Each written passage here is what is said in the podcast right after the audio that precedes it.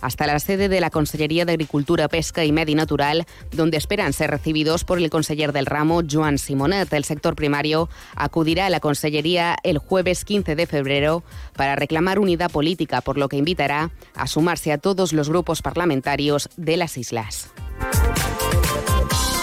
Y tras conocerse ese calendario de movilizaciones, la presidenta del Gobierno ha querido mostrar su apoyo al sector agrícola de las islas, ha admitido que hay subvenciones bloqueadas por un cuello de botella provocado, según Marga Proens, por el anterior Gobierno del Pacta. No se pot fer agricultura verda en números vermells. I aquí estem eh, en un debat de la supervivència del nostre sector primari, de relleu generacional del nostre sector primari. Els, eh, els de compartim i mos posam en el seu costat, com també me posen al seu costat d'aquesta queixa que tenen el seu govern de les Illes Balears. Sí, és un dels embossos que, que mos han trobat.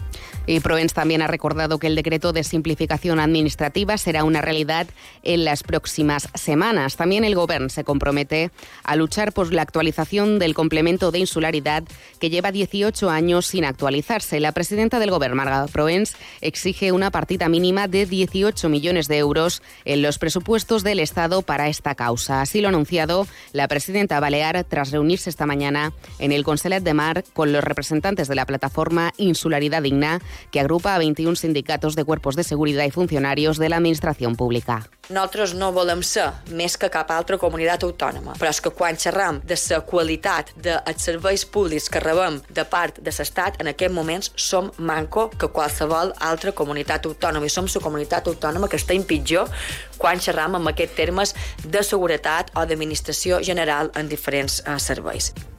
Por su parte, el portavoz de la organización, Manuel Pavón, ha reclamado una solución urgente al problema de la vivienda en las islas, así como ha exigido al Ejecutivo Central la actualización de este plus para conseguir una mayor agilización en los trámites administrativos.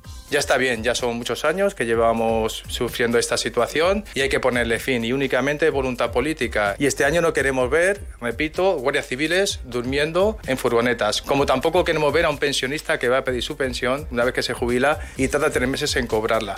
Además, Proen se ha congratulado por el borrador del régimen especial para Baleares, aprobado ayer junto al Ministerio de Hacienda, que insiste entrará en vigor de manera inminente una vez se ratifique el documento en julio. tota aquesta sèrie de deduccions i, i ajudes per a les empreses de les Illes Balears que estan encaminades a compensar la insularitat i tota una sèrie de deduccions per tornar a, a invertir a la pròpia empresa, especialment en temes d'innovació, en temes de coneixement. Y sepan que la policía local de la ciudad de Ibiza ha hecho balance de un 2023 en el que sus agentes realizaron un total de 195 detenciones. Es una crónica de Banugón desde Onda Cero Ibiza Formentera. Ha sido un año muy intenso ya que hubo 16.945 servicios, destacando especialmente, según el alcalde de Ibiza, Rafa Triguero, los relacionados con la salud pública, las alcoholemias, los incendios o los menores. Van fer 208 intervencions, 14 d'elles van ser per menors extraviats, 4 per abandonament familiar, una per un requeriment d'informe de menors, 58 per requeriments de menors via jutjat, 23 per via informe de menors i 77 per altres intervencions. Además, se han interpuesto 16.164 sanciones de tráfico que, según Triguero, quedaron así.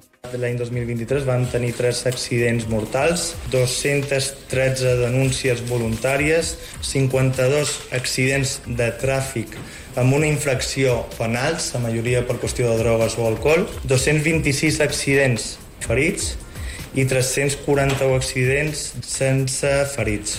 En total, la policía local de Ibiza cuenta con 46 vehículos y 95 agentes. Más cosas. Mes per Menorca apremia el equipo de gobierno del Consell a implantar la regulación de vehículos a motor a la isla en los meses de máxima densidad turística. Nos lo cuenta Iván Martín desde Onda Cero Menorca. Los econacionalistas recuerdan que desde hace meses el equipo de gobierno del Consell intenta elaborar y analizar mediante la redacción de un informe las posibles soluciones y sobre todo si esta medida sería viable de cara a la implantación este mismo verano, aunque, como afirma Beb Joaneda, de Més per Menorca, su portavoz, todavía no tienen noticias de ello. Duim una primera proposta perquè el Consell pugui limitar l'entrada de vehicles a Menorca. Ja no hi ha excuses, tenim llei que ho permet, tenim les dades que donen raó a les sensacions que han tingut aquests estius i, per tant, només falta voluntat política. Des de Més per Menorca estem a disposició de l'equip de govern per fer i per prendre aquelles decisions que siguin valentes en benefici de la qualitat de vida dels menorquins, de tenir una bona experiencia turística y de preservar el nuestro entorn. Además de la limitación de vehículos a la isla, mejorar el transporte urbano es otra de las prioridades de MES.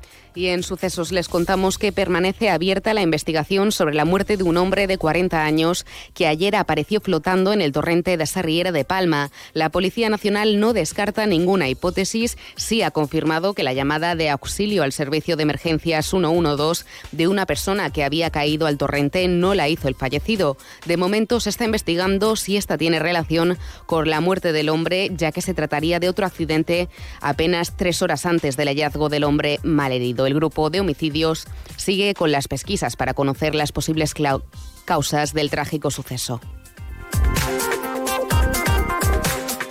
Y sepan también que el Gobierno ha adjudicado 75 autorizaciones temporales de VTC que podrían operar durante mayo y octubre de este año en Mallorca. En total se habían recibido 228 solicitudes. La Consellería de Movilidad ha recordado que la regulación de la concesión de VTC temporales en Mallorca se estableció por decreto en 2019 y que ese año se concedieron 25 autorizaciones y otras 50 el año pasado. Además, la Consellería de Empresa, Empleo y Energía ha elaborado un mapeo con los 53 polígonos de Baleares como primer paso para la redacción de la ley de polígonos que tiene previsto presentar en el Parlamento durante el primer semestre del año. Llegamos así a las 7 y 39 minutos. Se están informando en la Brújula Illes Baleares de Onda Cero. Repaso a la actualidad deportiva con Paco Muñoz. Buenas tardes. Buenas tardes, el técnico del Palma Futsal Antonio Vadillo en Radio Estadio Noche de Onda Cero contó la experiencia de visitar al Papa Francisco en la jornada de ayer en el Vaticano. Nos ha hablado un poquillo del deporte, que le gusta el fútbol, que es de San Lorenzo, bueno, nos ha contado ahí un par de cositas. Sí, le hemos regalado ahí una camiseta, le hemos regalado alguna bufanda, eh, le hacíamos la broma que a nosotros las bufandas en Mallorca, pues la verdad que no nos hace mucha falta, pero bueno, igual ahí... Eh, en Roma suele hacer un poquito más de frío y, Por otra parte, el Atlético Baleares, tras el fichaje del defensa Alex Ayala, esta tarde ha cerrado la contratación del delantero Rubén Rochina, el jugador de la Granada. Y hoy acabamos con la música de Anagats, el grupo mallorquín invitado a la gala de los premios Onda Cero Mallorca, que recuerden se va a celebrar el próximo lunes 19 de febrero. Les esperamos a todos, así nos vamos. La brújula Illes Baleas volverá mañana a las 7 y 20 a la sintonía de Onda Cero. La brújula continúa ahora con Rafa La Torre. Hasta mañana.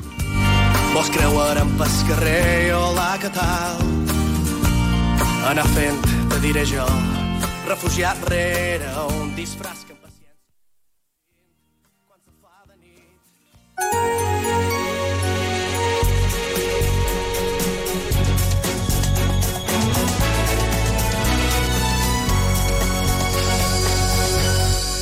Son las 8 menos 20, las 7 menos 20 en Canarias. Esto es la brújula de Onda Cero. Y estas son las noticias que tienen que conocer a esta hora para estar bien informados. Hasta este mediodía, en tres jornadas de protestas y tractoradas de agricultores y ganaderos, el Ministerio de Interior confirma que ha identificado a 2.000